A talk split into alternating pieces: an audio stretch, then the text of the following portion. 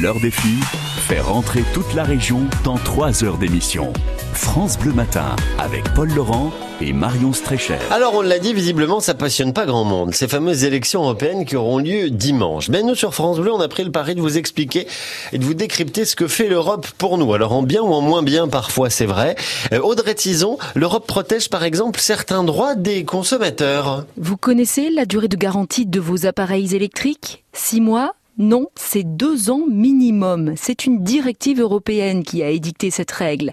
Raphaël Bartholomé est juriste à l'UFC Que Choisir. Cette garantie légale contre les défauts de conformité va permettre à tout consommateur d'exiger l'échange ou la réparation gratuite de l'appareil acheté et le vendeur aura 30 jours pour s'exécuter. En cas de conflit, si le vendeur conteste que le problème est d'origine, c'est à lui de prouver qu'il n'a rien à voir avec ce souci et que c'est bien le consommateur qui a cassé le produit.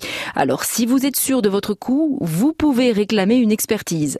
L'Europe a par ailleurs voulu mettre de l'ordre dans la vente à distance. Il y a une explosion depuis quelques années des achats sur Internet, sur des sites qui ne sont pas nécessairement établis en France. Euh, une directive communautaire a notamment imposé un délai de rétractation de 14 jours, délai qui va débuter à partir de la réception de l'objet.